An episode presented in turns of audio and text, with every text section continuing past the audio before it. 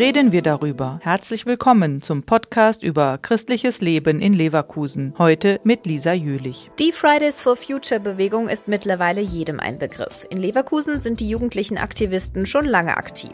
Zu ihnen haben sich die Parents for Future gesellt und nun auch die Christians for Future.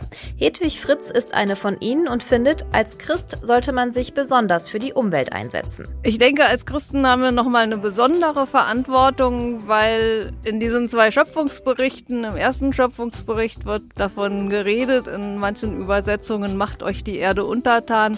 Das wurde lange Zeit falsch verstanden und die Schöpfung wurde, anstatt sie zu pflegen und zu hüten, wie es im zweiten Schöpfungsbericht heißt, bebauen und hüten, wurde sie eher ausgebeutet und missbraucht. Sie und die anderen Mitglieder in Leverkusen haben die Verantwortung angenommen, auch weil sie fanden, die protestierenden Schüler müssen unterstützt werden. Eine Zeit lang sah es so aus, als würden die Politiker sich davon beeindrucken lassen, dass die Schüler streiken. Und ja, irgendwann hat man gemerkt, die Politiker reagieren nicht angemessen genug. Und deshalb brauchen die Schüler einfach unser aller Unterstützung. Einmal im Monat veranstalten die Christians for Future eine Mahnwache, in der auch aus christlicher Sicht auf das Thema Schöpfungsverantwortung geschaut wird. Aber auch im Alltag ist das Thema allgegenwärtig. Wir haben eine Spezialistin für Müllvermeidung. Wir haben eine Spezialistin, die sich um Schulen und Kindergärten kümmert, dass die Umfelder sicher gestaltet werden und Fahrrad- und Fußgängerfreundlich.